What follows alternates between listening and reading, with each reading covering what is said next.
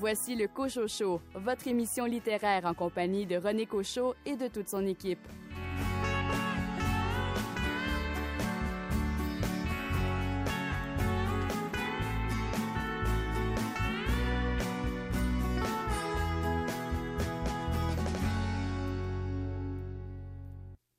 Ici René Cochot. Bienvenue à cette édition spéciale du temps des fêtes de votre rendez-vous littéraire, alors que nous vous livrerons les livres que nous aimerions bien recevoir comme cadeaux.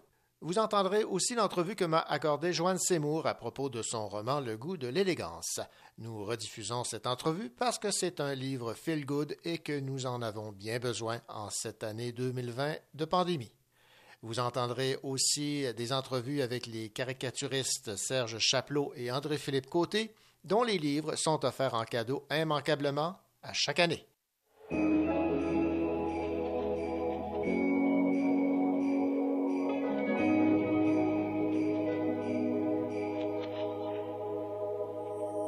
Dis-moi, est-ce que je t'attends pour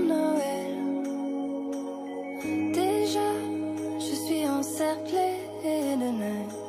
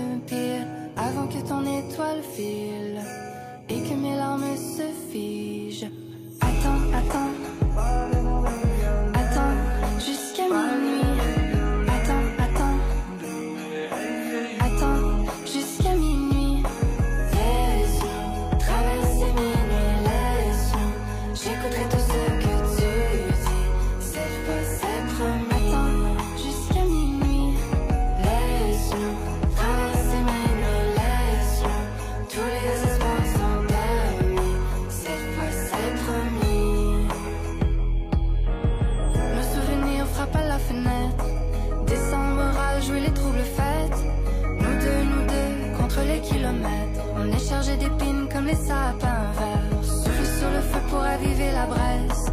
L'insomnie réveille la première étincelle. Si on faisait un vœu avant la fonte des neiges, rallumer l'étoile que j'ai failli perdre.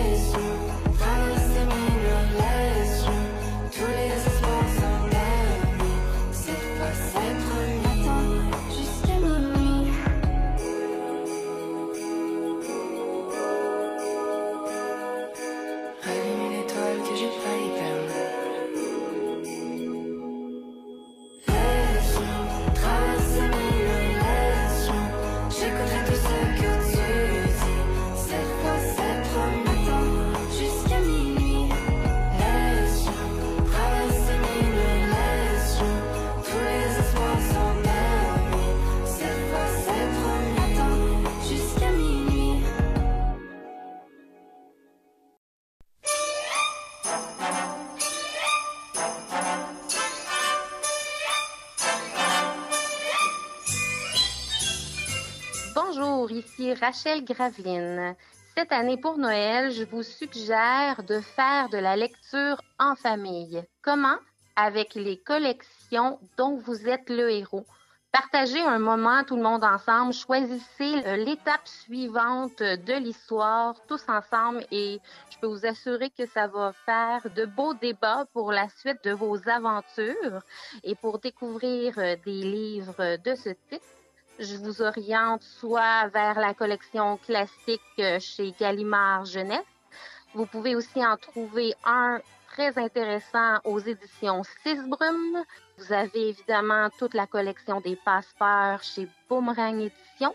Mais vous pouvez en trouver aussi pour les plus jeunes chez Foulire ou chez Héritage Jeunesse. Et de mon côté, je vais me pencher sur Mémoire sombre de Paul Roux, qui est une trame intéressante autour d'énigmes. Alors, si vous voulez aussi découvrir cette collection, c'est la collection Sphinx. Je vous souhaite des belles fêtes. Merci.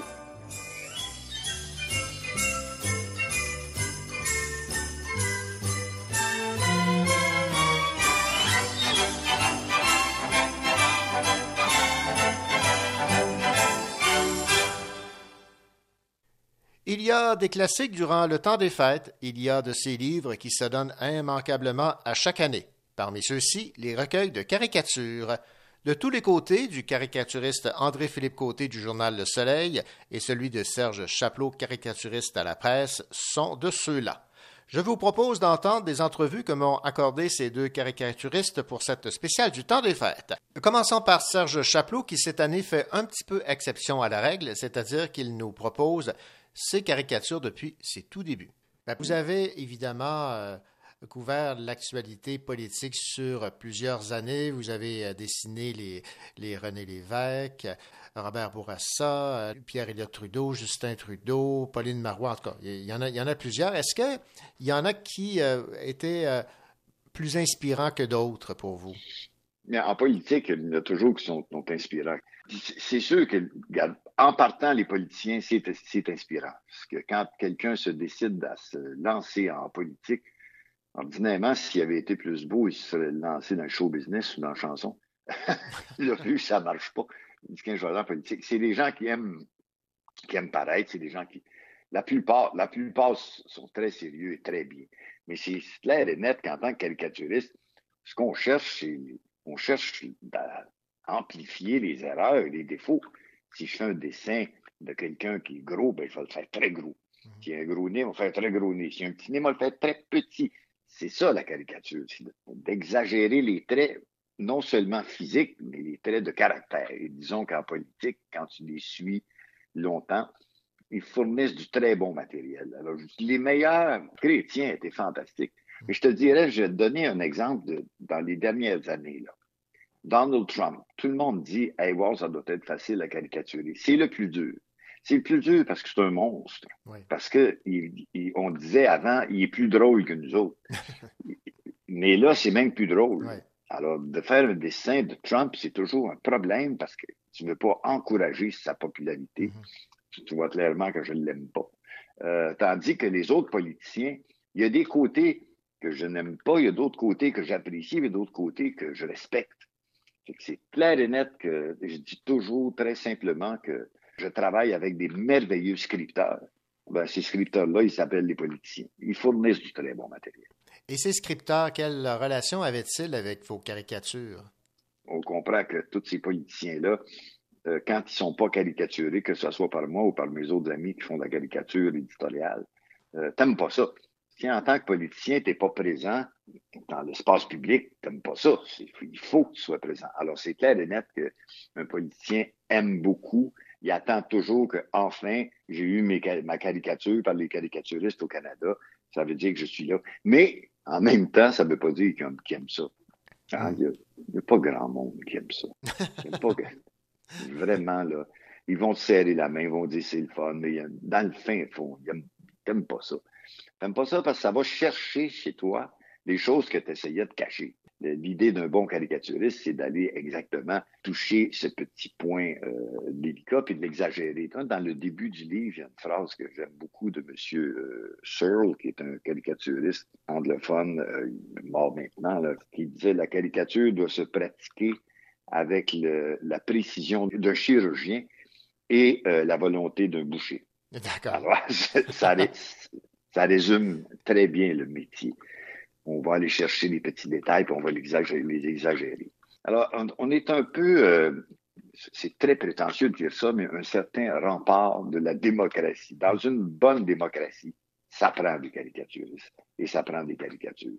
Sinon, euh, je suis convaincu que si Trump avait le, un certain haut pouvoir, il aimerait ça dire arrêtez-moi ça, plus le droit de faire des caricatures. Tandis que dans une saine démocratie, ben, on peut se critiquer un peu. Hein tous les caricaturistes ont une certaine influence, c'est-à-dire, c'est clair et net que si je dessine tel politicien, je le dessine euh, comme un clown idiot, mhm. le gars, le lendemain matin, devrait se regarder dans le journal et dire Oh, j'ai l'impression que le monde me perçoive comme un clown idiot, c'est pas une bonne idée. Mhm. je voudrais peut-être changer. À cette place-là, oui, je peux influencer. Mhm.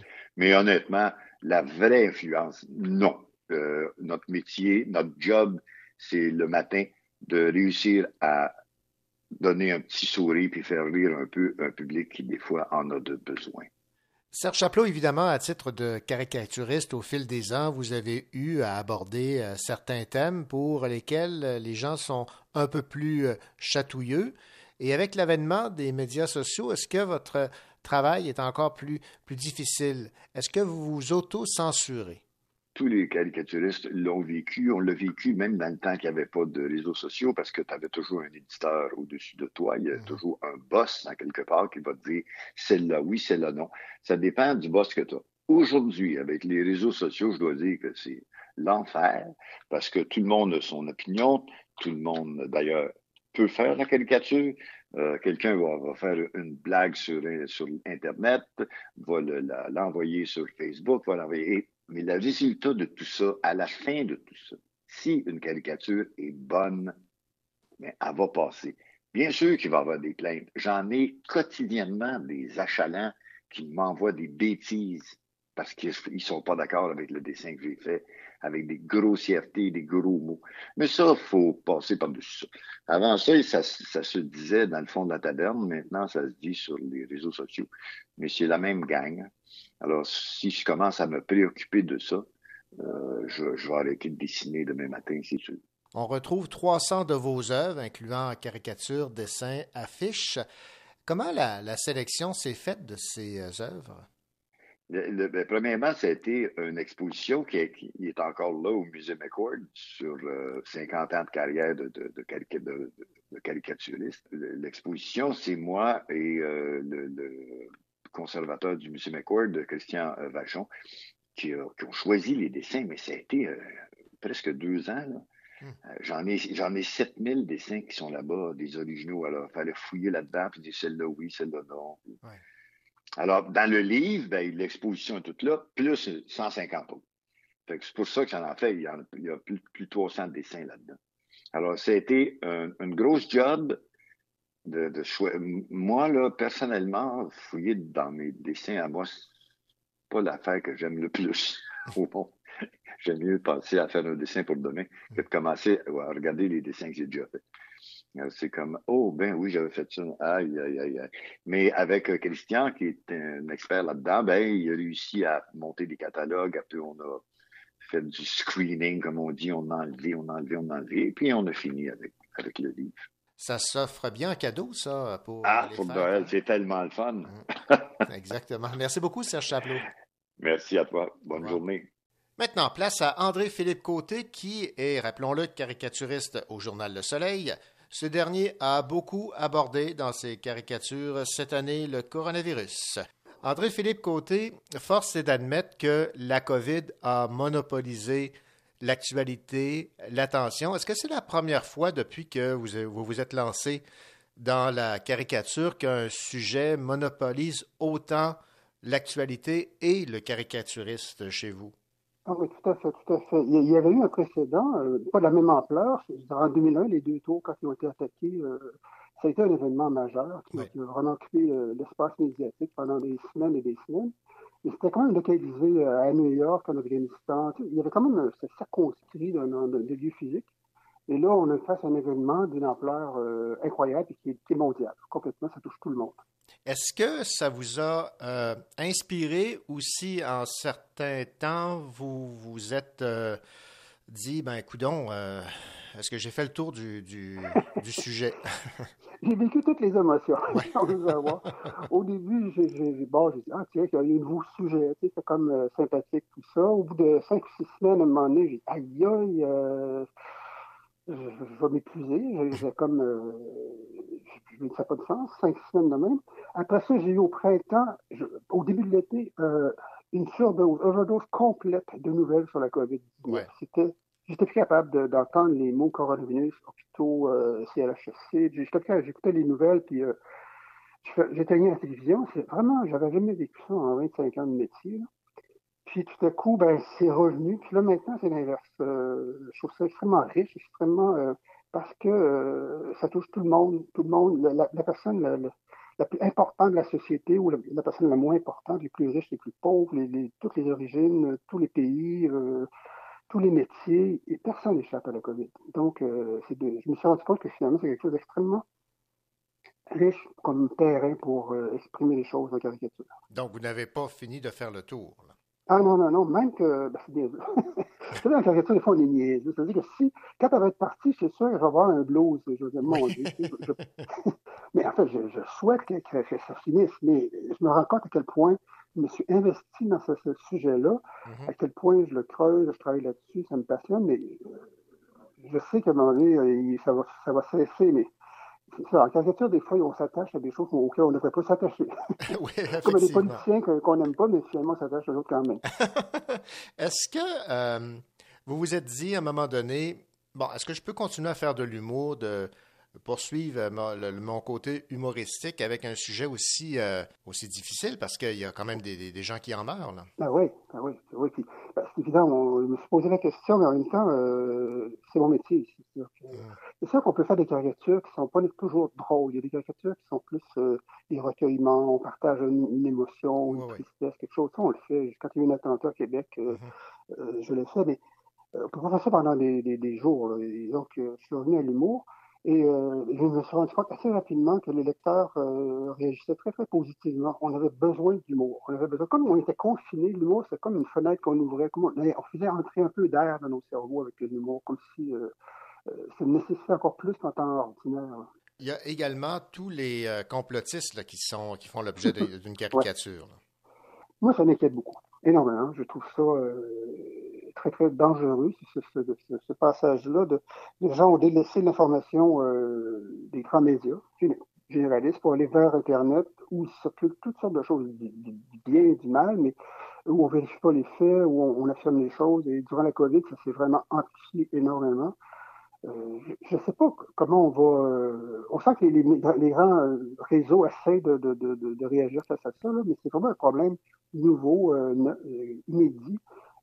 Des rumeurs complètement folles qui, qui ont des, des réflexions incroyables.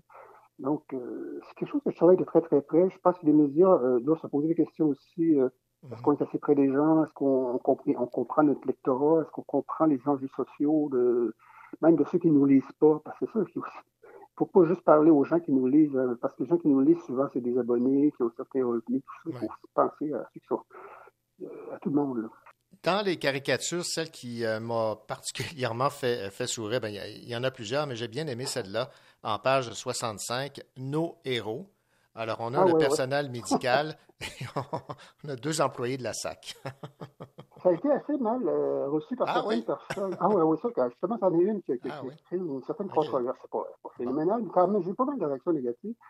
Parce que c'est ça, les héros de la COVID, c'était les médecins, les infirmiers, les gens qui sont la Mhm. première ligne, soigner les gens. Là-dedans, j'ai mis les employés de la SAQ. Et il y en a qui n'ont pas aimé ça, que, que j'associe les deux. Mais en même temps, on fermait tout au Québec, sauf les SAQ. C'est quand même Voilà. ironique. Ça veut dire comme si c'était un service essentiel pendant le confinement. J'aimerais qu'on parle maintenant, en terminant, de la page couverture. Dessine-moi un vaccin. On a le, le- le petit prince là, qui s'adresse à, à un médecin avec son, son mouton. Et euh, la, la planète sur laquelle il se trouve, ben, c'est le fameux euh, coronavirus.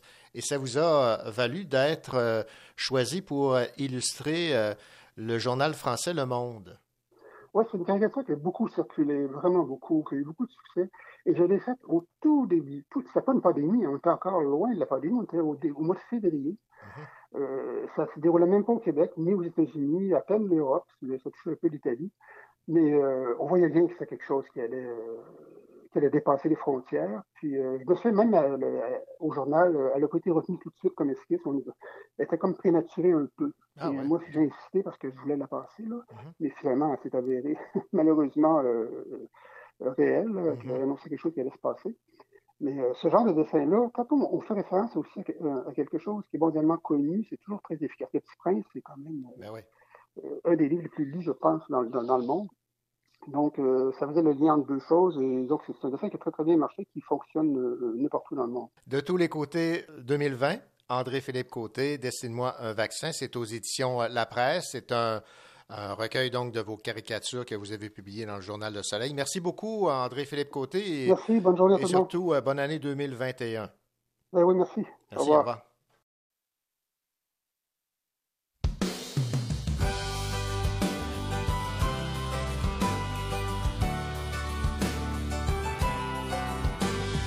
Demain on va couper un sapin. Derrière chez nous, dans le bois, pas trop s'en vient, l'hiver est en chemin. Je sais que t'as hâte à demain matin.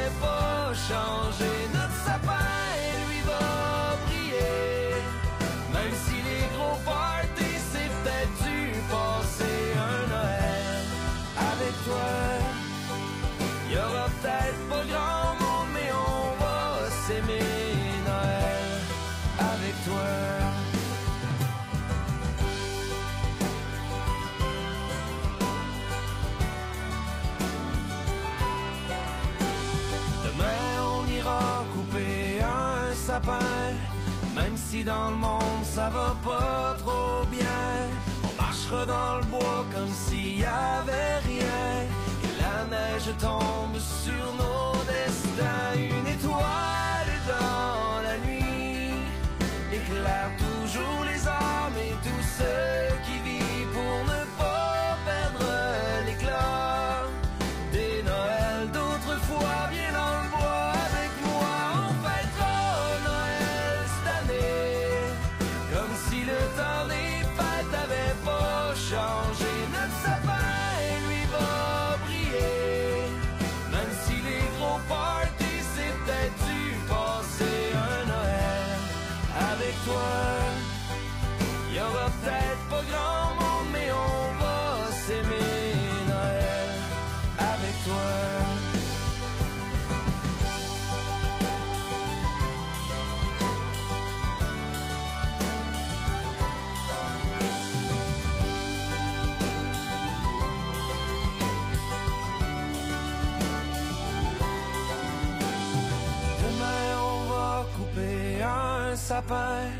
derrière chez nous dans le bois pas trop loin.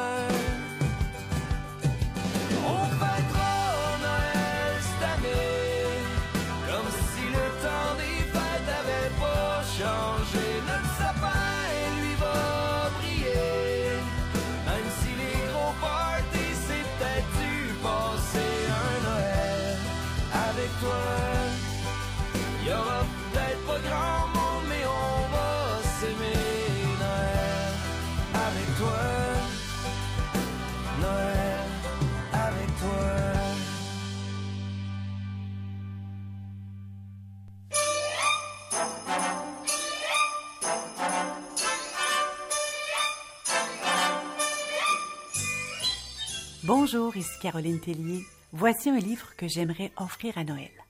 L'espoir de la beauté par André Laberge et édité chez Pleine Lune. André Laberge détient entre autres un doctorat en épidémiologie et elle a travaillé comme chercheur. Elle écrit depuis quelques années. Son deuxième roman, L'espoir de la beauté, contient justement une part de science, l'astronomie. Ce roman relate une journée décisive dans la vie d'un homme atteint d'une maladie dégénérative. Il se réveille de mauvais poil après avoir fait pourtant un fabuleux voyage astral où il a rencontré nul autre que Dieu, mais un Dieu désabusé. Durant cette journée, tout sera remis en question. Les amours, les amis, le sens de la vie. C'est une lecture parfaite en cette période où nous sommes tous confinés comme le personnage principal. C'est un des meilleurs romans que j'ai lus cette année, profond et léger tout à la fois, qui interroge sur l'importance que l'on accorde à notre apparence et à la performance. Dans ce roman, André Laberge aborde des questions existentielles tout en réussissant à nous faire sourire. Un beau et un bon roman à offrir.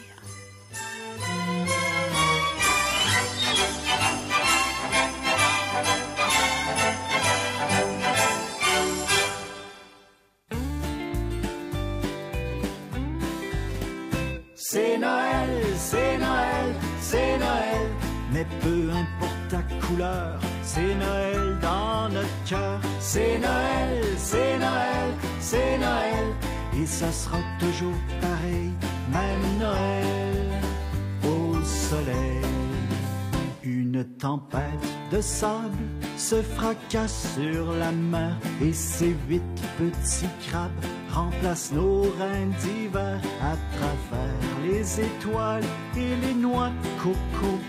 Il posera doucement son traîneau. C'est Noël, c'est Noël, c'est Noël. Mais peu importe ta couleur, c'est Noël dans notre cœur. C'est Noël, c'est Noël, c'est Noël. Et ça sera toujours pareil, même Noël au soleil. Les pieds dans l'eau de mer ou encore dans la neige, qu'on soit rouge, jaune ou noir blanc ou même beige, ce bon vieux Père Noël veut nous voir tous égaux, ce serait son plus beau cadeau. C'est Noël, c'est Noël, c'est Noël, mais peu importe ta couleur, c'est Noël dans notre cœur. C'est Noël, c'est Noël, c'est Noël, et ça sera toujours pareil, même Noël au soleil. Joyeux Noël rempli de bonheur, que tu viennes d'ici ou d'ailleurs. Joyeux Noël et plein de chaleur, c'est ce soir qu'on déballe notre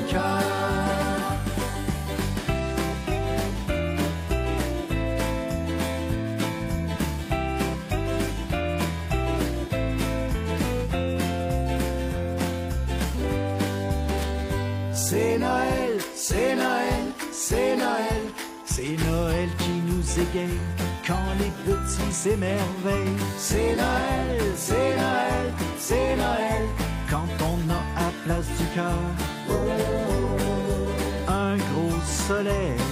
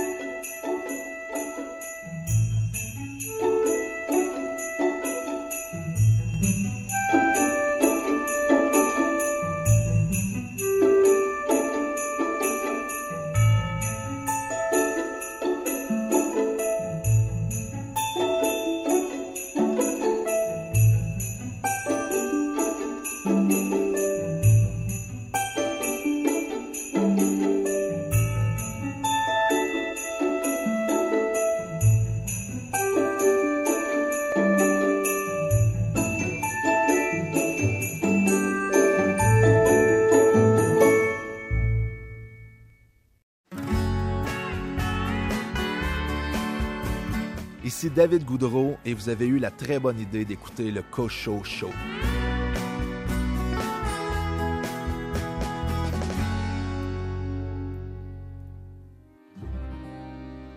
Petit bonhomme, où t'en vas-tu, courant ainsi sur tes pieds nus? Je cours après le paradis, car c'est Noël à ce qu'on dit. Le Noël de la rue, c'est la neige et le vent, et le vent de la rue fait pleurer les enfants. La lumière et la joie sont derrière les vitrines. Ni pour toi, ni pour moi, c'est pour notre voisine. Mon petit, amuse-toi bien en regardant, en regardant, mais surtout ne touche à rien en regardant de loin. Le Noël de la rue, c'est le froid dans les yeux grands ouverts des enfants de la rue.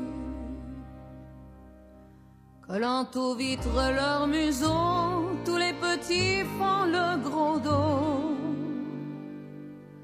Ils sont blottis comme des Jésus que Sainte Marie aurait perdu. Le Noël de la rue, c'est la neige et le vent, et le vent de la rue fait pleurer les enfants.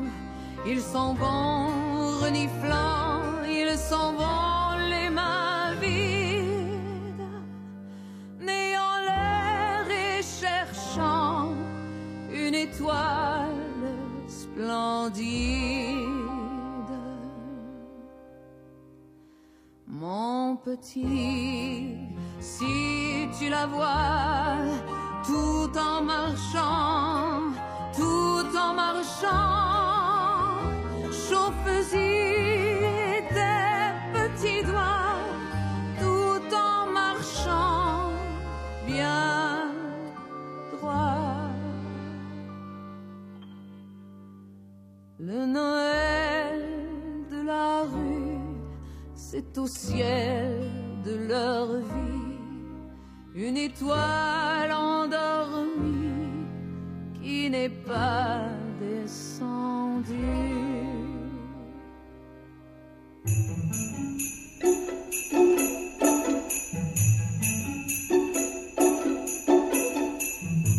Ici Véronique Grenier.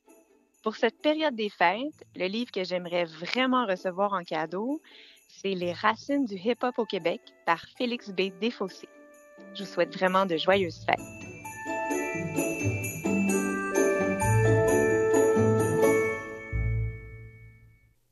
En 2020, la pandémie a miné le moral de tout le monde. Heureusement, certains livres ont su nous remonter le moral. Vous savez, ces livres feel good. Parmi ceux-ci, le roman de Joanne Seymour, Le goût de l'élégance, paru chez Libre Expression. Voici en rediffusion, pour vous faire plaisir, l'entrevue que m'a accordée Joanne Seymour à propos de son roman, Le goût de l'élégance. Joanne, vous nous avez surpris avec un, un livre qui n'a absolument rien à voir avec ce que vous nous avez euh, proposé comme euh, roman depuis euh, qu'on vous connaît, c'est-à-dire que vous euh, privilégiez le, le roman policier. Qu'est-ce qui vous a poussé là, à, à vous lancer dans autre chose complètement? Ben, en fait, pour moi, le genre, là, c'est comme un contenant. Et ce contenant-là, euh, la littérature policière, s'adaptait très bien à ce dont j'avais envie de parler dans les autres romans. Mais quand j'ai eu l'idée de ce roman-là, j'ai pas trouvé que c'était le, le contenant pour le sujet que je voulais aborder. Alors, c'est pour ça que j'ai décidé d'en faire euh, bon, ce qu'on appelle généralement un roman de littérature générale. Euh, ben, c'est ça. C'est, comme ça. Euh, c'est certain que je suis sortie de ma zone de confort puisque euh, j'ai quand même écrit huit romans policiers avant d'écrire ça. Ouais. Euh, mais je, je- je suis sortie avec plaisir, je dirais. J'ai vraiment aimé l'écriture de ce roman-là, vraiment. Vous aviez envie, si j'ai bien compris, là, que la lumière jaillisse, que la beauté soit mise en valeur. Ben, je trouve qu'il y a trop de noirceur dans notre monde en ce moment. Euh, euh, je pensais, euh, l'idée m'est venue d'abord avec toute cette folie qu'il y a sur les réseaux sociaux. C'est effrayant ce que les gens, bon, bon, il y a des, il y a des bonnes choses là. C'est pas, c'est pas que ça, mais, mais j'en reviens pas les excès euh, auxquels les gens se livrent sur les réseaux sociaux.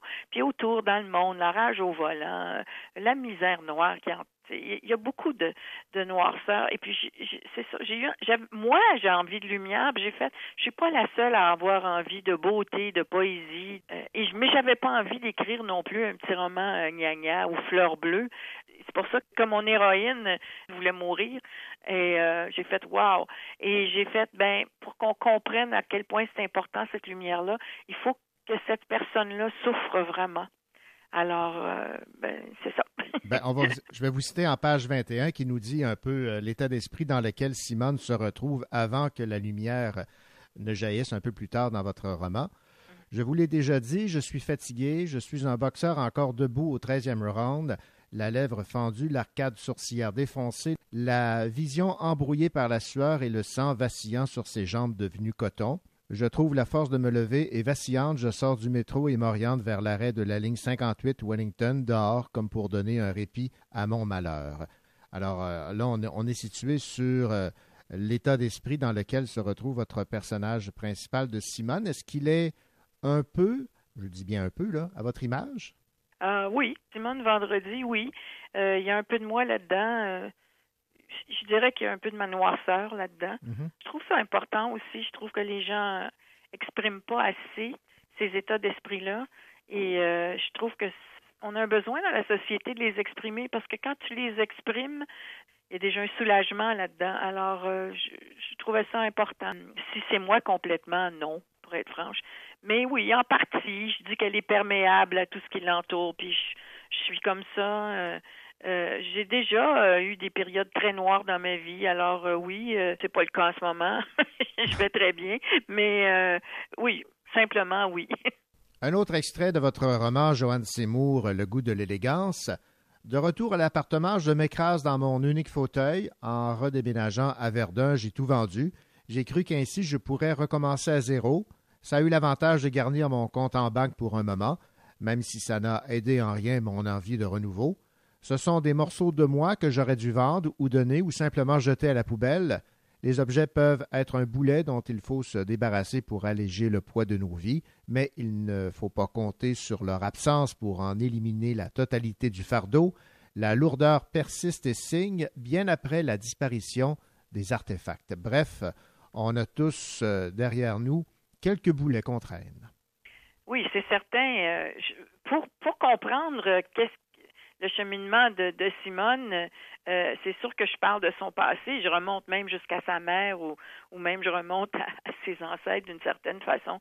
Tu sais, dans le roman, euh, je parle pas juste de sa douleur à elle, je parle de la douleur de toutes les femmes de génération en génération, mais je parle aussi de la douleur de tous les êtres qui sont euh, laissés pour compte ou euh, ostracisés. Euh, tous les personnages qu'on rencontre euh, parce que éventuellement on comprend que- qu'elle va travailler dans une librairie, là.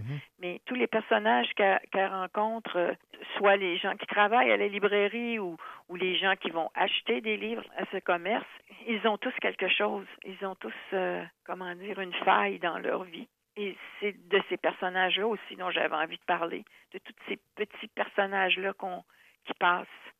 Autre citation de votre roman Le goût de l'élégance, Joanne Seymour. Rappelons que Simone travaille dans une librairie et c'est à partir de là que la, la lumière commence à poindre au bout du tunnel. Et j'ai trouvé très beau ce que vous avez écrit.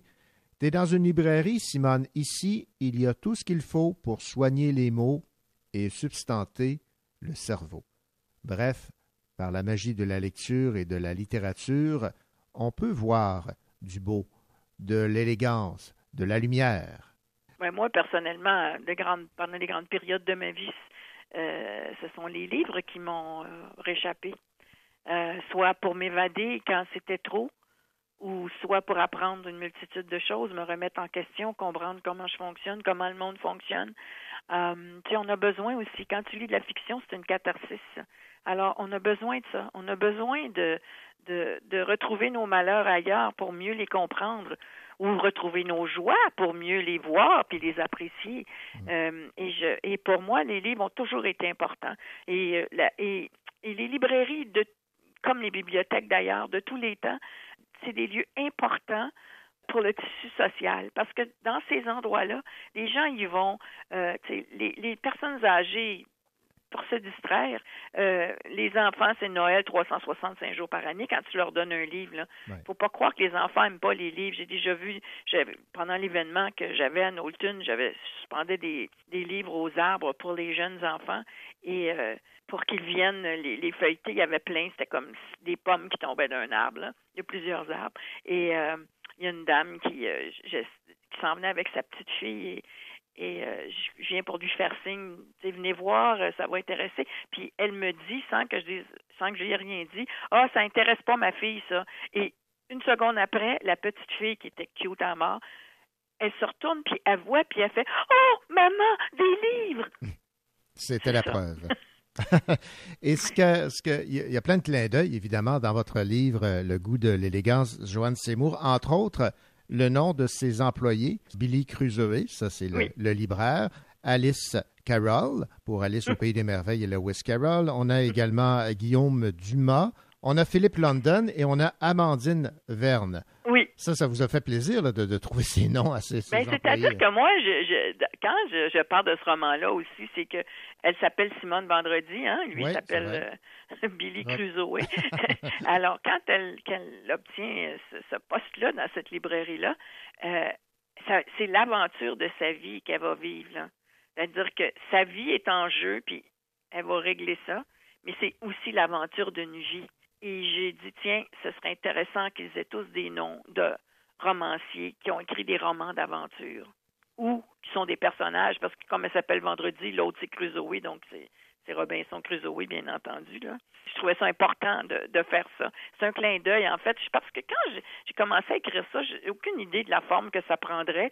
Je savais juste que ce serait pas un polar, mais je savais pas. Et plus j'avançais, moi j'aime beaucoup le réalisme magique, tu sais, le- Mhm. cette forme issue de l'Amérique du Sud. là. Et je suis un peu influencée par ça. Et c'est pour ça que j'ai eu envie de mettre de la magie, de trouver un élément magique qui ferait euh, avancer mon personnage ou qui rendrait euh, le récit, au lieu d'être down, le récit devient euh, jouissif comme ça. En utilisant cette forme-là, en utilisant cette magie-là, derrière, je dis c'est pas gros, là, c'est pas des gros tours de magie, puis il n'y a pas de Deus ex machina qui rentre là, mais, mais cette magie fine, je dirais, derrière, ça amène aussi le ton, pas léger, mais le ton euh, plus quasiment plus poétique du roman qui, enlève une lourdeur à la lourdeur du personnage. Je vais vous citer ici en page euh, 123 Mm. un personnage que j'aime beaucoup dans votre roman euh, Le goût de, de l'élégance qui euh, aide justement euh, Simone à, à voir la, la vie sous un autre œil là, par, par la suite. C'est Alice. Mm. Alice, elle sait quand tu n'es plus capable de te battre, quand tu es au bout du rouleau et que tu as juste une envie, elle s'interpose entre la mort et toi. Mm. Parlez-moi d'Alice, c'est un beau personnage. tous les personnages que j'ai écrits sont basés un peu sur des gens que je, que j'ai connus ou côtoyés. C'était ce que je retenais de ces personnes-là. Alice, euh, donc le personnage d'Alice, euh, c'est ça qui m'intéressait d'elle, c'était un personnage qui a énormément souffert et qui s'en est sorti, mais s'en est sorti en, en tentant d'empêcher les autres de souffrir comme elle a souffert moi, ça m'interpelle et j'avais envie de, de parler de, de ce personnage-là. J'avais envie de le mettre au monde. Est-ce qu'on peut dire que ce qu'elle a vécu lui permet de voir la faille chez les autres? Ouais, elle lui permet de voir le désespoir euh, chez ça. les autres. Lui permet de voir. Parce que on n'est pas vu dans la vie, hein. euh, La majorité du temps, les gens nous côtoient, euh, nous voient dans le sens qu'ils sont pas aveugles, mais ne nous voient pas vraiment, voient pas notre état. Tu sais, on vit beaucoup dans une société où les gens font Allô, comment ça va? Et tout le monde fait Ah, ça va bien, ça va bien. La réalité, c'est que la majorité du temps, c'est pas vrai que ça va bien pour le monde. Mais il n'y a jamais personne qui dit oh, c'est- ouais, coup-ci, coup-ça, euh, j'ai des petits ennuis de santé, ou euh, tu sais, c'est rare que ou, ou tu sais, je suis dépressive. Euh, tu sais, c'est pas un mot que tu dis, là, le monde va fuir. oui, effectivement. Ça n'a pas quoi faire avec ça. C'est ça. Il y a un malaise là, qui, qui- s'installe automatiquement. Joanne Seymour, vous avez également cité quelques romans euh, Oui. d'auteurs euh, québécois dans votre euh, roman. Ce sont des, des coups de cœur que vous cho- vous avez choisis par l'entremise du goût de l'élégance de partager? Oui, des coups de cœur, en tout cas des auteurs que j'aime, c'est certain. Euh, mais j'ai voulu donner un spectre plus large. J'ai fait ma libraire là, un peu. Oui, c'est ça. je me suis pas arrêtée uniquement à ce qui me, moi, m'excite au plus haut point, tu comprends? J'ai voulu euh, ouvrir ça pour que les gens euh, trouvent chaussures à leurs pieds en lisant le roman. Tu sais, je me dis, il y a un auteur là-dedans qui va ouvrir la porte à d'autres auteurs, à, à- à ce que cette personne-là lise plus ou davantage. Alors, euh, c'est ce que j'ai tenté de faire, Euh, mais euh, j'ai pas mis tous les auteurs que j'aurais aimé mettre parce que, je veux dire, c'est quand même pas, c'est un roman que j'écris et j'ai essayé de doser ça pour pas que ça devienne lourd. Ouais. Et l'autre clin d'œil que j'ai bien aimé dans votre roman, Joanne Seymour, euh, c'est ce clin d'œil à ce libraire qu'on connaît bien ici euh, au euh, Cochocho, Billy Robinson, qui est libraire à la librairie de Verdun. Dans votre roman, c'est Billy Crusoe, libraire à la librairie Wellington. En fait, c'est une façon pour vous de rendre hommage à ces libraires. Oui, oui, absolument. Puis, euh, tu sais, c'est ce que je leur dis aussi parce que j'ai genre envoyé une petite euh, euh, on a fait faire des petites cartes euh, avec un mot derrière. Euh, je peux vous lire si vous voulez. Ben tu garderas si tu veux. Là. Euh, il n'y a pas si longtemps, les librairies occupaient une place de choix dans nos quartiers. Elles étaient reconnues comme un élément important tissu- du tissu social. C'était des lieux de rassemblement pour les assoiffés de culture, les intrépides à la recherche d'aventure, les jeunes en quête d'idéaux et les personnes âgées en quête de compagnie. Les âmes égarées y trouvaient refuge et pour les enfants, c'était Noël 365 jours par année. Avec le goût de l'élégance, au-delà de l'histoire de Simone Vendredi, j'ai voulu nous redonner collectivement le goût des librairies. Ben, c'est réussi. Et puis, c'était euh, très à propos avec toute cette euh, grisaille qu'on vit actuellement, la crise du coronavirus. Et Mon euh, Dieu, on a besoin de lire, hein? Quand je l'ai écrit, c'est certain que j'avais envie de mettre un peu de lumière dans la vie des gens. Et je me dis, ben peut-être qu'en ce moment, ça pourrait aussi aider, j'imagine. Il est peut-être à point. C'est peut-être, des fois, les synchronicités. euh, font bien les choses. ouais. Et parlons, on, on va terminer, Joanne Seymour, en parlant de la page couverture euh, Mm. de votre livre, Le goût de l'élégance, publié chez Libre Expression. Mm. Elle est vraiment belle. Ah, j'ai tellement, euh, c'est, Marie Paradis qui est, qui, a- qui l'a conçu. Euh, je suis euh, la C1, donc la couverture, mais la C4, donc Oui, oui, la partie arrière. là. Je, suis ravie, je, suis aux anges. J'ai l'objet dans les mains, puis j'en reviens pas depuis. depuis que je l'ai reçu, j'en reviens pas. J'aurais pas pu rêver mieux. Franchement, je suis une auteure comblée. On parle d'une fable en quatrième de couverture euh, de votre roman Le goût de l'élégance. Est-ce que vous êtes euh, à, l'aise avec cette, cette euh, allusion? Au Moi, je de pense fable? que euh, tu sais, c'est à mi-chemin entre le conte, la fable, euh, le réalisme magique. Euh, Je mettons que je dirais qu'il est non genré. Ah, si, je réfléchis finalement, Ouais. il est non genré, mon roman. Ben voilà. À chacun, euh, tu sais, j'ai quelqu'un qui a qui, qui est une chroniqueur, euh, France Lapierre, là, qui, a, qui a dit, moi je pense que c'est un conte, puis d'autres, non, c'est un récit, d'autres, sais, On va dire une œuvre littéraire à plusieurs facettes. absolument, C'est bon, hein? pour éviter non genré. C'est ça. Joanne Seymour, ça a été un plaisir de jaser avec vous. Je dirais à ceux et celles qui ont- auraient le goût de découvrir une autre facette de l'écriture de Joanne Seymour, ben, c'est le livre à se procurer. Merci beaucoup. Merci.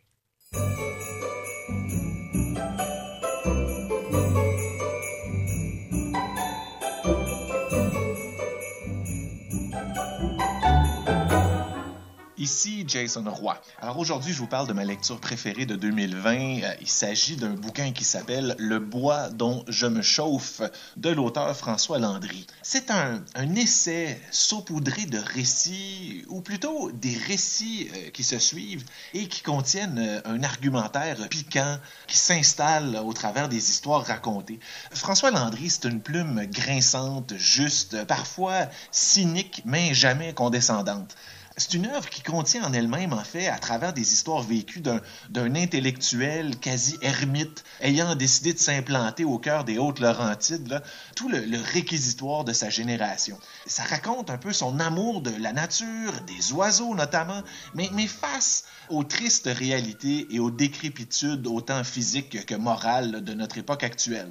C'est à lire sans faute si vous êtes euh, membre de cette génération X. En fait, euh, c'est à lire pour tout le monde. Alors, bonne lecture.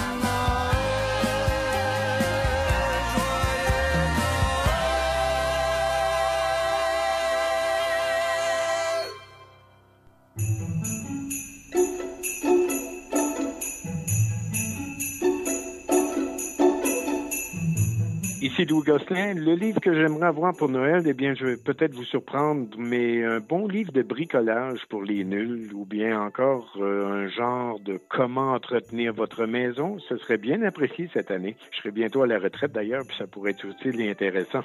Ou bien encore, ben, un livre sur les chiens et leur éducation. Si un jour on réussit à acheter un chiot, parce qu'actuellement c'est presque impossible, j'aimerais bien avoir un guide pour m'aider à bien l'éduquer. Alors pour l'instant, une brique m'attend, soit la biographie de Barack Obama.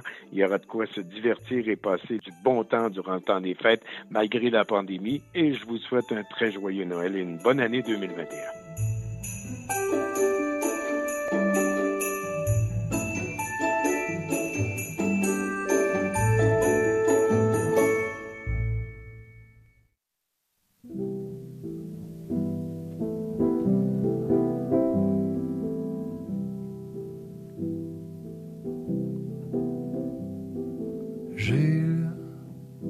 C'est ton premier Noël.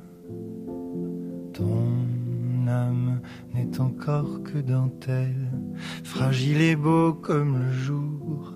Tu fais déjà des jaloux, toi qu'on inonde d'amour. Le monde est à tes genoux. Je tiens à ce que tu saches que la jeunesse passe vite, que déjà le temps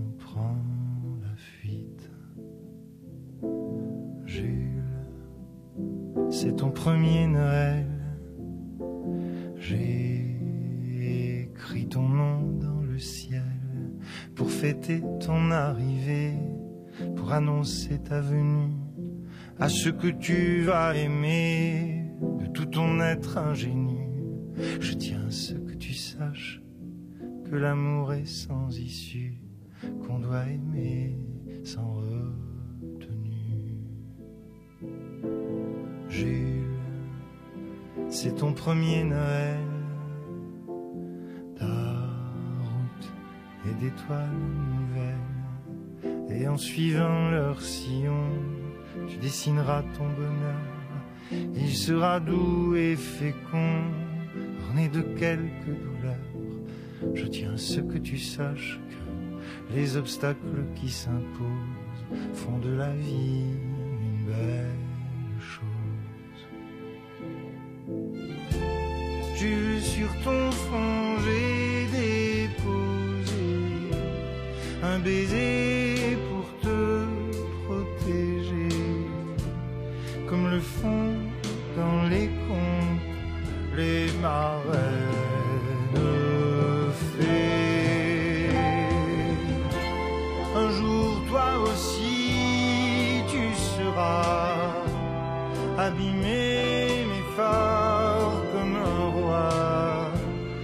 à ton destin, beau et cruel. À la fois, chaque année Noël reviendra comme les vents glacés d'Alaska. J'espère que ma chanson saura te réchauffer le cœur.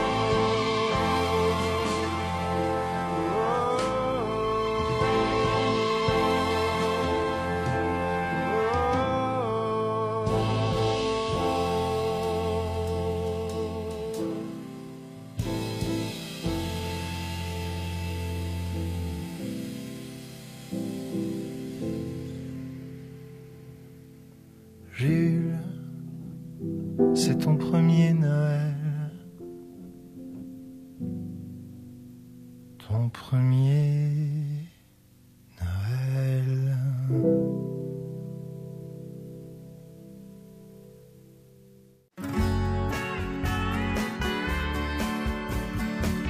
Voici la deuxième heure du Cochocho, votre rendez-vous littéraire en compagnie de René Cochot et de toute son équipe. Au sommaire de cette seconde partie de cette émission spéciale du temps des fêtes, les livres qu'aimeraient recevoir Daniel Paré, David Lessard-Gagnon, Véronique Grenier, Ariane Régnier, Richard Mignot, Billy Robinson, Raphaël Béadan, Nicolas Giguère et André Jacques, le conte de Noël de l'auteur Nicolas Paquin et mon palmarès 2020 de mes livres préférés.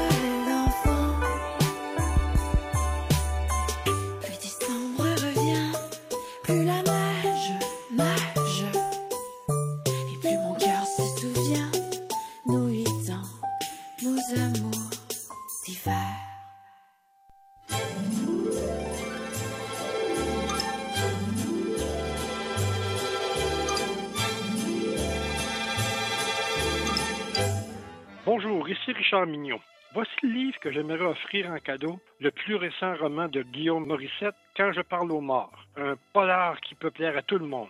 Si on accepte un peu de fantastique, certains diront même une certaine réalité. Une psychologue qui se dit thérapeute spirituelle, qui a le don de parler aux personnes décédées, et des clients aux demandes parfois un peu bizarres. Une bonne intrigue, bien montée, et des personnages attachants et crédibles. Évidemment, comme dans tout bon polar, il y a un meurtre et une enquête, un suspense qui monte en intensité et des policiers qui recherchent le meurtrier. C'est assez classique, mais il y a aussi une réflexion sur l'aide médicale à mourir et ses impacts sur ceux qui restent et ceux qui la vivent, et ce du point de vue de la famille, mais aussi celui du médecin. C'est un roman accrocheur, haletant, un suspense bien équilibré, une finale à la mesure de l'histoire, bref, un livre pour tous les publics. Une façon aussi de rencontrer un auteur qui ose quitter momentanément son personnage récurrent pour nous offrir un monde différent, mais tout aussi intéressant. Et pour ceux qui ne le connaissent pas, une belle porte d'entrée à l'imaginaire de Guillaume Morissette. Et comme je connais la générosité de nos auditeurs, j'ose en ajouter un deuxième, La mariée de Corail de Roxane Bouchard. Votre papier de Noël sera très content de les emballer ensemble. Je vous souhaite de joyeuses fêtes en santé.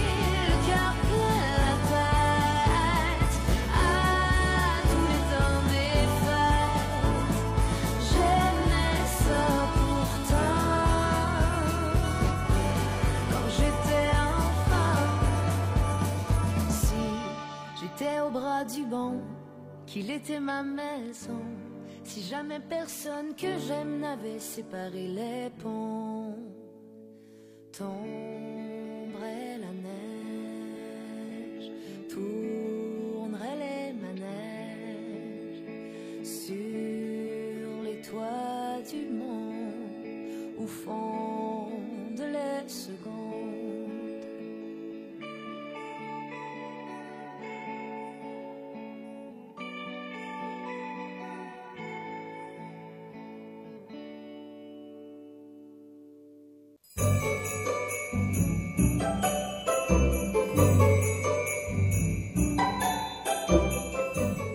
Billy Robinson. Et pour cette période des fêtes, le livre que j'aimerais recevoir en cadeau ou que je vais certainement offrir, Des souris et des hommes de John Steinbeck et illustré par Rebecca d'Outremer, publié chez Alto. Donc, l'œuvre phare de John Steinbeck, récipiendaire du prix Nobel de la littérature de 62, se refait une beauté empreinte d'un modernisme et dans des nouvelles teintes sous le crayon de la gouache et la gouache de Rebecca d'Outremer, tout en gardant bien entendu l'éclat classique de cette grande œuvre littéraire américaine, adaptée maintes fois au théâtre, au cinéma et à la télévision. C'est une œuvre d'art à part entière qui prend la vie euh, pour notre plus grand plaisir et qui aborde des thèmes qui sont toujours d'actualité.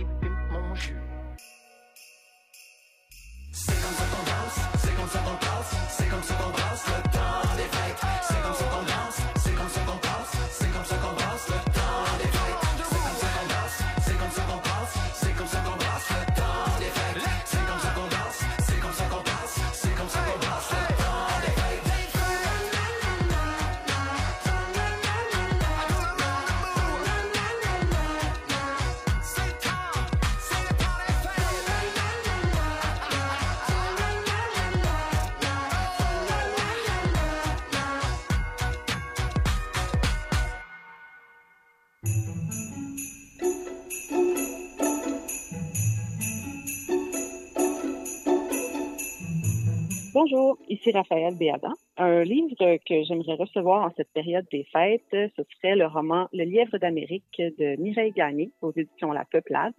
Euh, c'est un livre qui a beaucoup fait parler de lui cette année et qui m'intrigue avec sa très belle couverture et, et sa prémisse euh, mystérieuse.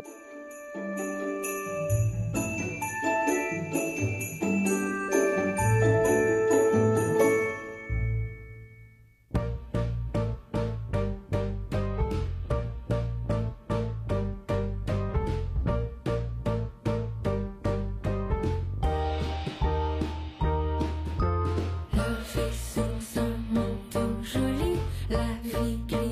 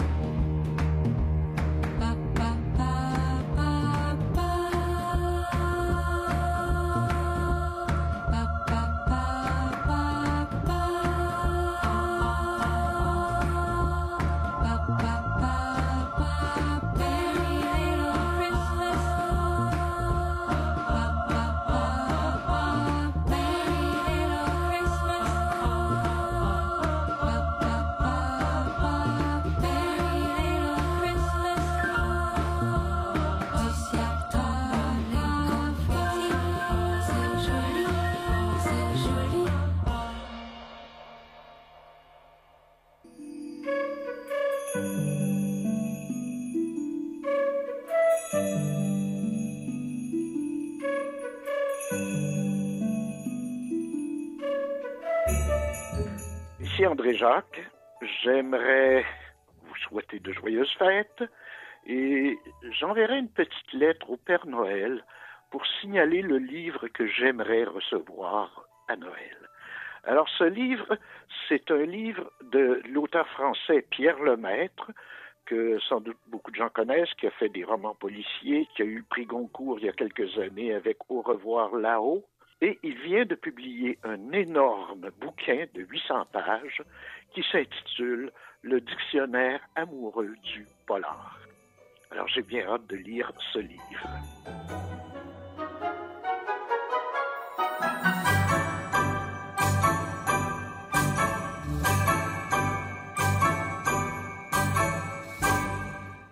L'auteur Nicolas Paquet nous a fait une belle surprise avec un conte de Noël qui nous plonge dans les années 40. Voici donc son cadeau de Noël que le Cochocho est bien content de partager.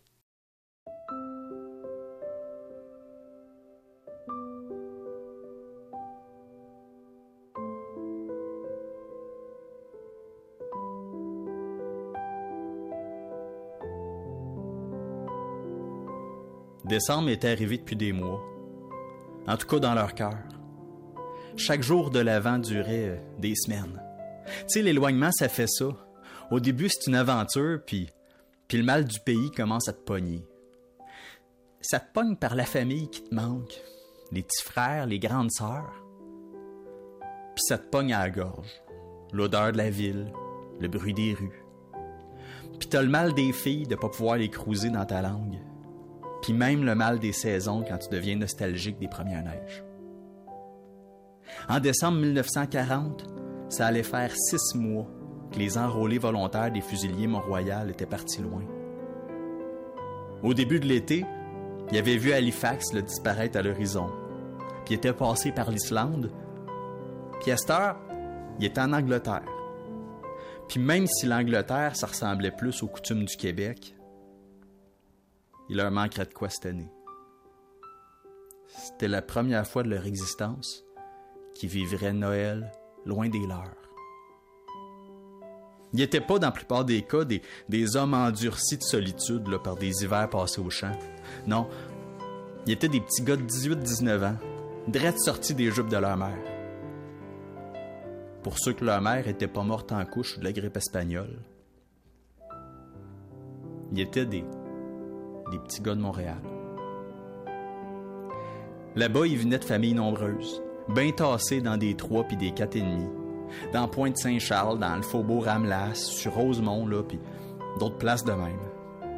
Il y avait des frères puis des sœurs jusqu'à plus savoir les compter, mais ils savaient qu'ils pourraient compter sur eux autres pour Noël. Fait qu'au cours de l'automne, il avait écrit à parenté. Pris d'avance à part de ça. Le padré leur avait bien dit de pas attendre pour chipper leur carte de Noël. C'était toutes des petites cartes, faites avec des moitiés de papier, là, où ce qui avait écrit plus petit pour rentrer plus de mots, plus d'amour, plus de fautes d'orthographe. Puis des souhaits de bonheur pour l'année à venir. 1941, elle est bien allée. Puis il fallait mettre ça dans des petites enveloppes. Ça prend pas de place, un grand cœur. Il avait oublié personne. Comme ça, au retour, on les oublierait pas. Puis là, il s'était mis à espérer des petites étrennes qu'il avait pas osé demander. Tu sais, des, des petits corps de laine chaude parce que l'humidité, c'était pas vivable chez les Anglais. Un ou deux canages, des candies, un journal en français. Mais surtout des lettres, des nouvelles du pays. Juste pour savoir si, s'il y a un petit bébé qui fait ses dents, si les foins ont bien allé, si le mariage de la sœur s'est bien passé. Mais au fond, juste pour se faire dire qu'on leur manque, puis d'avoir la certitude qu'on n'est pas oublié. Parce que Noël ailleurs, c'est pas si tant pire. Avec un peu de luck, on va en venir à bout de la guerre l'an prochain. Non, ce qui est pire, c'est de penser que la vie continue même quand on n'est pas là. À mesure que l'avant s'est mise à, ouvrir ses portes, il pouvait plus s'enlever Noël de la tête. Il y avait des cantiques qui commençaient à remonter du fond de leurs oreilles. Tu sais, tu sais, le désert de messe de minuit, le des ambiances de réveillon. Puis pour tous ceux qui venaient pas de la ville, le son des gurlots des sleighs qui, qui glissent sur les trails qu'on a ouvertes au rouleau pour aller jusqu'à la. Puis, puis le petit clic du titange, là, qui faisait merci de la tête quand tu mettais une scène dedans. Puis toutes les voix qui n'entendraient pas cette année. Surtout des voix de femmes. La grand-mère qui en avait mis au monde huit sa rue Marquette, puis qui aurait dû être morte depuis cent ans. Ma tante Imelda qui donnait des becs que tu pensais te noyer dedans. La blonde de ton frère aîné qui était là en dehors comme en dedans? Puis celle qui t'avait laissé pour le gars de l'épicerie depuis que t'étais parti. Puis était arrivé ce dimanche de décembre où le padre a gardé la parole après la Les gars, ils se demandaient si on leur mettrait leur cadeau puis leur lettre direct là ou si on leur ferait une, une surprise à Noël. Les autres, imaginaient un banquet avec des belles serveuses puis quelque chose qui goûte la dinde, puis du coke, puis de la bière. Mais quand le padré leur a parlé, ça a été pour leur annoncer qu'un convoi en mer avait été victime des U-boats. Que le courrier de Noël qui avait été préparé amoureusement à Montréal, ce courrier qui leur était dû, celui du premier Noël de l'autre bord, ben, c'est un sous-marin allemand qui l'avait débellé à coups de torpille. Puis les lettres, les cartes, les souhaits puis les étrennes, ils reposaient au fond de l'Atlantique. La guerre venait de leur voler Noël. Même s'ils étaient tout le temps en gang, ils s'étaient jamais sentis aussi tout seuls. Ils passaient leur journée en gang, à courir, à s'entraîner puis à tirer en gang, à manger, à prendre leur douche puis à dormir en gang. Ils auraient voulu qu'un petit bout de chez eux vienne les rejoindre, faire changement. Ça devait arriver à Noël, puis ça, les Allemands avec avec leur Tannenbaum puis leur Lily Marlène, ils venaient de leurs en priver. Le convoi avait été attaqué en meute. Sept bateaux avaient été coulés. Je comprends l'immense peine qui vous emplit le cœur à la pensée que les présents que vos proches vous réservaient ne vous parviendront pas. Mais cette affliction ne doit pas porter ombrage à l'immense sacrifice des hommes qui ont perdu la vie en haute mer lors de cette traîtreuse attaque. Tu peux toujours parler, le padré. C'était pas la mort de ces pauvres gars qui allait consoler 500 enfants de Montréal. Non seulement Noël avait été cancellé, mais ça, ça leur disait que les Boches, ils étaient forts. Mauditement forts. Qui pouvaient tuer le moral aussi bien que des vies. Puis que la guerre, elle serait longue. Puis là, ils ont eu le sentiment confus que ce serait pas leur seul Noël à l'étranger. Au point de l'espérer, parce que si c'était leur seul, ça voudrait dire ce serait leur dernier. Ce soir-là, ça a pris gros pour pas pleurer dans les casernes. Ça se retenait de pas pleurer les bas tricotés qui porteraient pas, le gâteau sec de moment qui mangerait pas, le tabac qui fumerait pas. Ça pensait aux portraits qui verraient pas, aux, aux nouvelles qui recevraient pas, aux souhaits qu'on leur souhaiterait pas, puis à toutes les. Les on pense à toi. Les on a hâte de te revoir, les donne des nouvelles. Et ça fait plaisir de te lire. Qui leur aurait donné l'impression qu'après six mois d'écart, ils comptaient enfin pour quelqu'un. Tous les autres soldats allaient recevoir leur lettre. Tous les autres allaient recevoir leur cadeau, puis pour eux autres, il avait fallu que la poche du Père Noël tombe dans le mauvais bateau. En quelque part en Angleterre, en décembre 1940, il y avait une poignée de petits gars de Montréal qui avaient le cœur gros. Fait que les autorités ont fait comme la maîtresse fait quand elle voit qu'un kid va être le seul de la classe à rien déballer. On leur a passé la guignolée. Les dames auxiliaires, la Croix-Rouge puis les chevaliers de colon leur ont préparé des présents, une dinde puis un réveillon. C'était le mieux qu'on pouvait leur offrir. Pour pas que Noël leur fasse trop mal. Les plus sages avaient beau se dire qu'un jour ils en riraient, puis qu'entre maintenant puis ce jour-là, ils vivraient des affaires bien pires. Cette année-là, il n'y a rien qui a été plus difficile pour ces grands gaillards partis défendre leur pays que le jour où la guerre leur a volé leur Noël.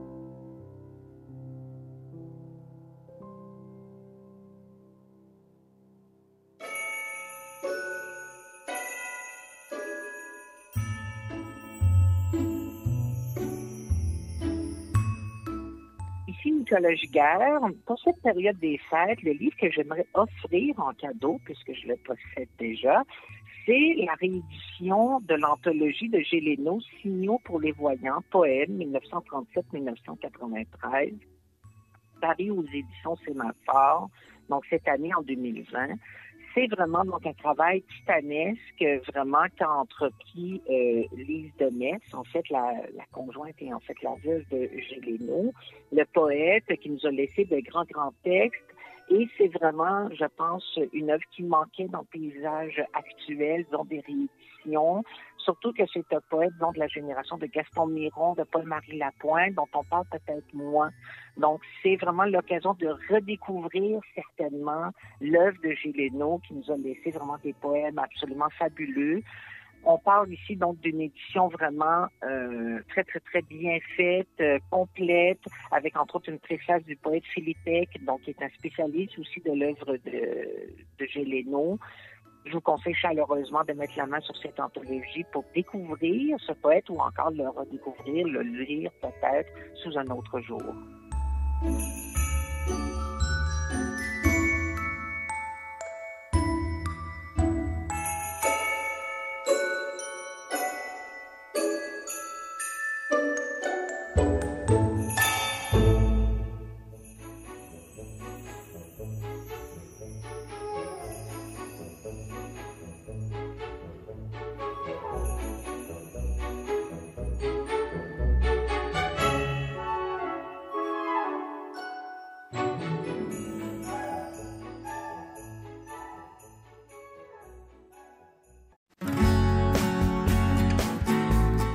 Mylène Gilbert-Dumas. Vous écoutez l'émission littéraire Le Cochot Show.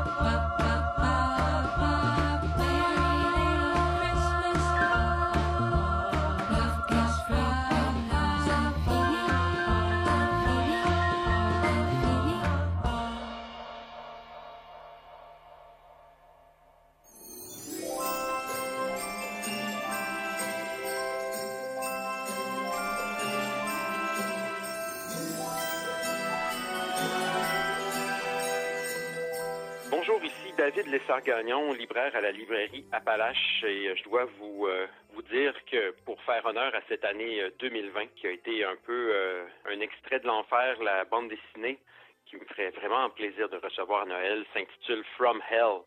Et euh, ça a été écrit par Alan Moore et dessiné par Eddie Campbell. Cette euh, bande dessinée euh, à l'ampleur foisonnante nous parle de l'époque victorienne, euh, tout ça autour de la figure de Jack l'Éventreur. En fait, Alan Moore fait sienne une théorie complotiste, pour faire encore une fois écho, écho à la- l'année 2020. Donc, refait sienne une théorie complotiste comme quoi Jack l'Éventreur était en fait un agent de la reine Victoria pour couvrir un complot de naissance euh, bâtarde hors mariage. Et euh, donc, euh, ce fil conducteur nous fait nous promener dans le Londres des années victoriennes, mais aussi dans les méandres de la santé mentale de cette époque et des gens qui la composent. Puis, euh, bien entendu, hein, on parle de, on, parle des thèmes de la folie, mais on parle aussi des thèmes du, du contrôle des femmes et du pouvoir sur les femmes qu'ont les hommes et la société en général. C'est un travail exceptionnel, c'est hypnotique, c'est mystique, c'est dérangeant. Et euh, voilà, c'est ce que j'aurais envie de recevoir pour, euh, pour clore cette année 2020 qui nous a tous éprouvés. Alors, euh, si vous avez le courage, jetez-y un œil.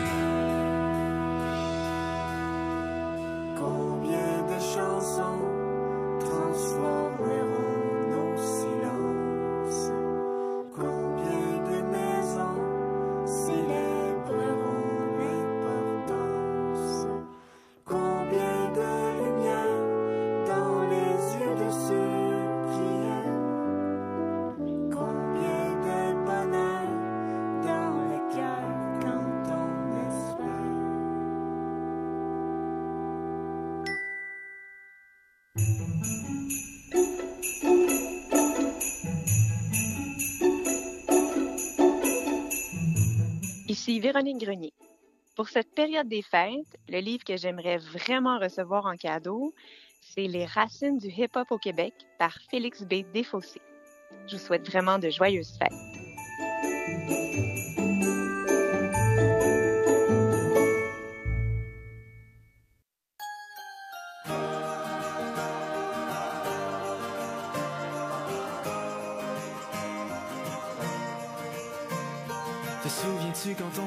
Cacher en dessous du sapin pour voir s'il y avait des cadeaux plus gros que nous?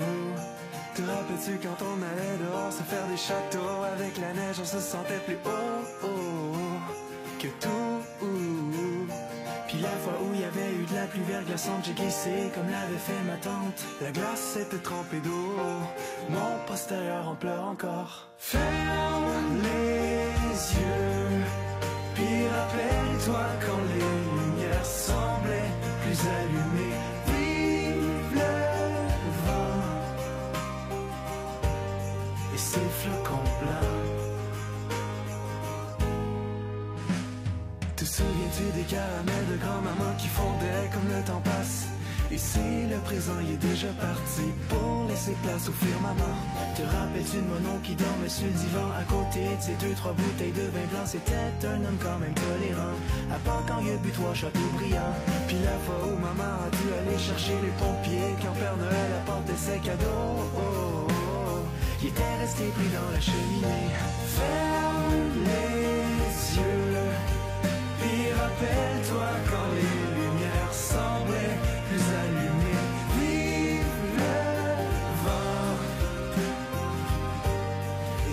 ses flocons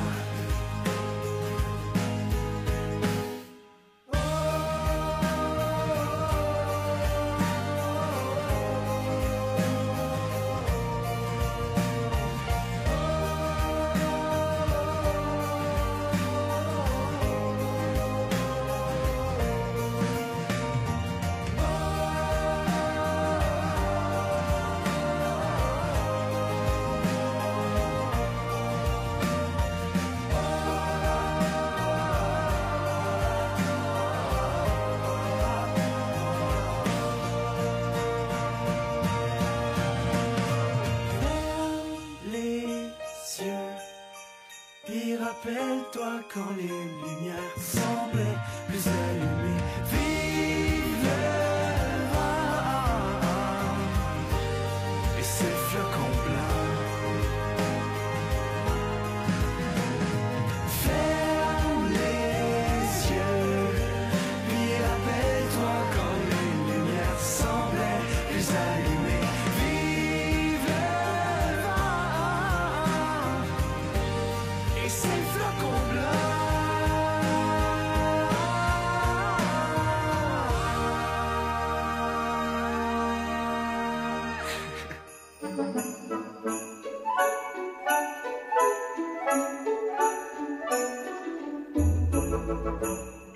Daniel Paré. Je vous souhaite à tous de joyeuses fêtes. Et le livre que j'aimerais beaucoup recevoir sous mon sapin cette année, c'est le dernier né de Amélie Dubois, la reine de Chiclite en Estrie. J'ai tout lu ce qu'elle a fait. Il, il va me rester celui-là à lire. Et ça s'appelle Les tortues m'ont appris à respirer. Très hâte de lire ça.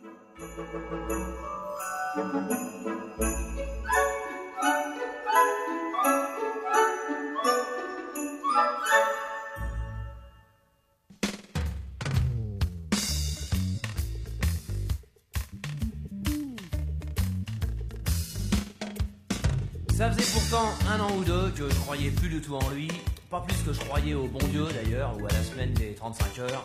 N'empêche que bon, par acquis de conscience, j'ai mis mes Santiago devant la cheminée. Vu qu'on était le 24 décembre, peut-être que le Père Noël se pointerait, hein, à savoir. Alors il est bienvenu, mais manque de bol, dis donc. Avec l'antenne de la télé, il s'est emmêlé les guiboles et s'est vautré dans la cheminée. Il s'est rétamé la gueule par terre sur ma belle moquette en parpaing. Il y avait de la suie et des molaires. Le Père Noël est un crétin.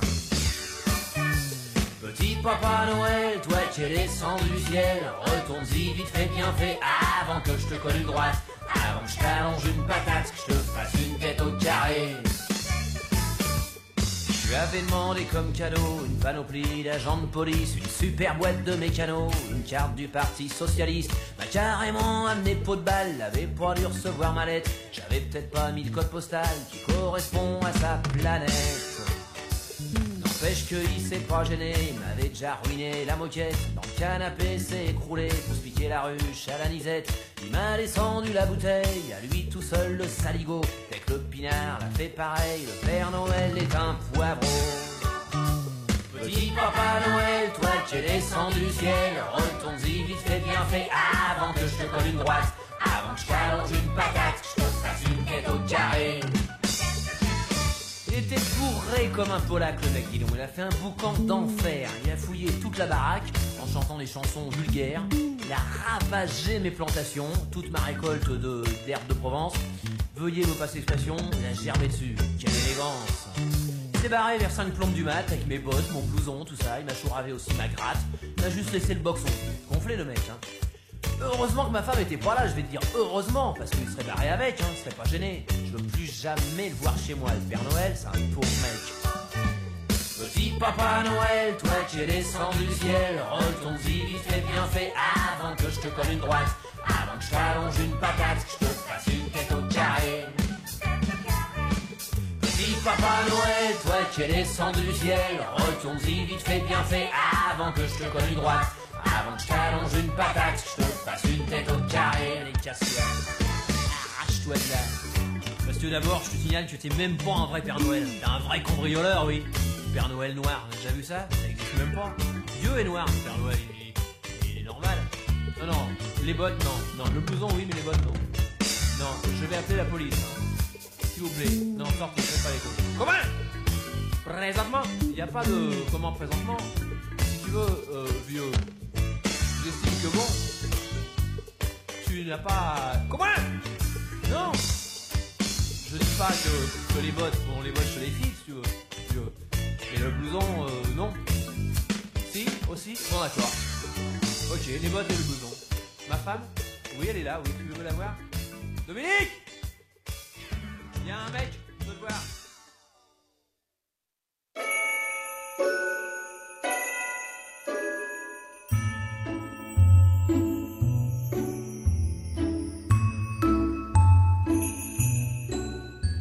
Ici René Cochot. Voici le moment où je vous fais part des romans que j'ai le plus appréciés en 2020. Avec l'année que nous venons de traverser, la lecture était si importante. Les livres que j'ai eus entre les mains m'ont tous apporté du plaisir, du réconfort, des moments de magie, voire de grâce, mais surtout d'évasion. Alors, roulement tambour.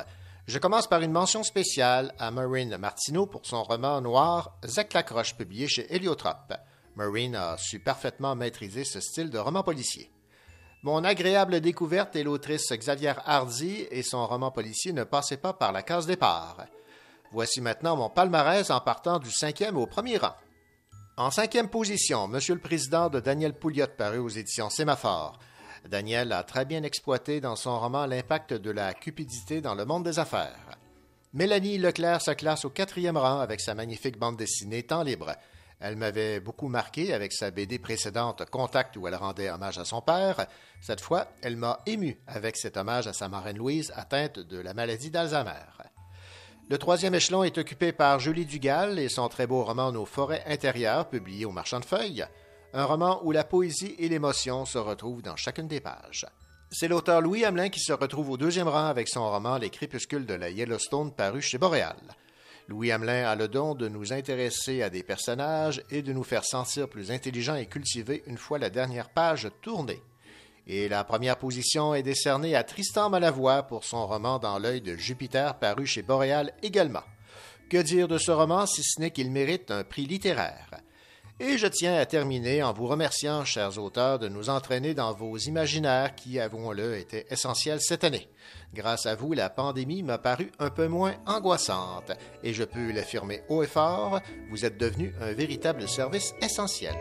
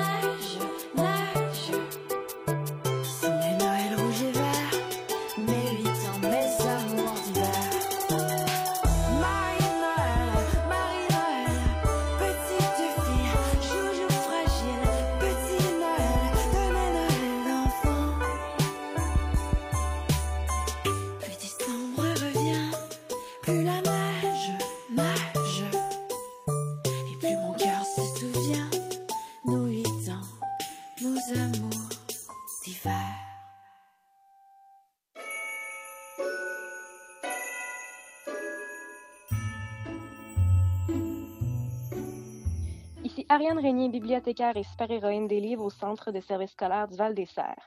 Pour cette période des fêtes, le livre que j'aimerais recevoir en cadeau ou que j'aimerais offrir est l'album jeunesse Un petit geste de Jacqueline Woodson, publié aux éditions 2.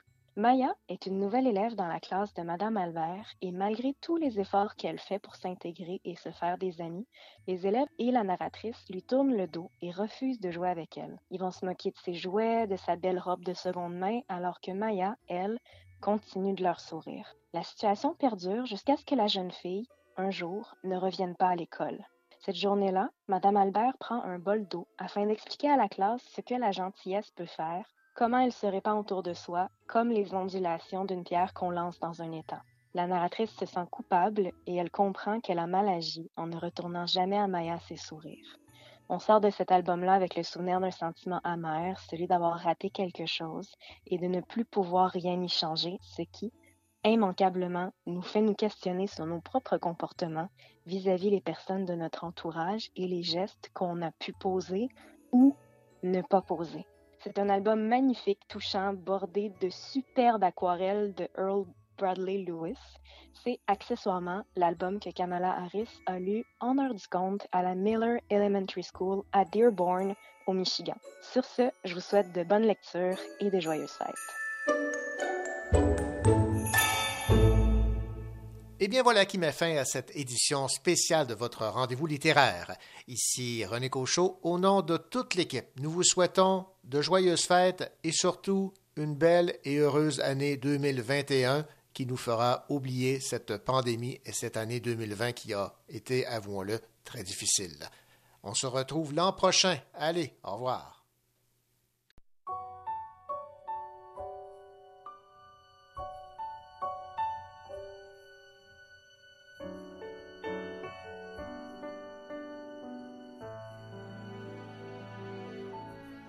Doux Noël, doux Noël, mon petit.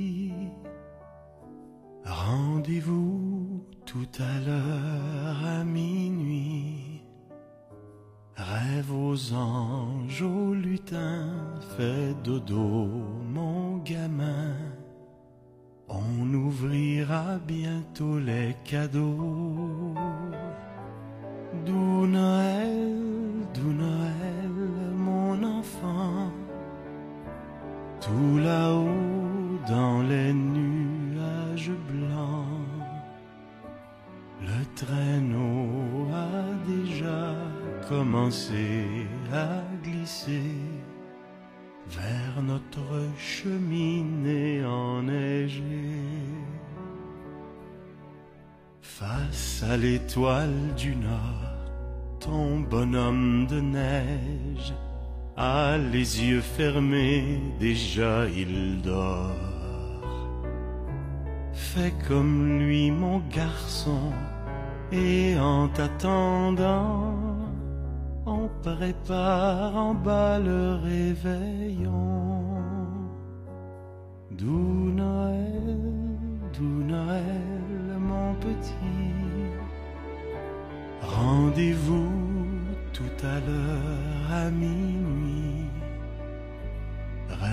aux anges, aux lutins, fais dodo, mon gamin. On ouvrira bientôt les cadeaux. Doux Noël,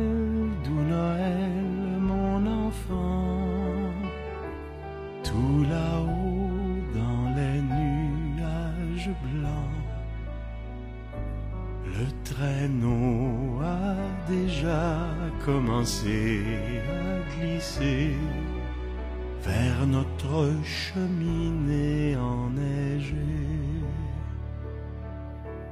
Laisse-moi te raconter, quand j'avais ton âge, j'avais peur qu'on m'oublie dans mon lit. Mais de toutes ces années, je garde l'image de mon père qui venait me chercher.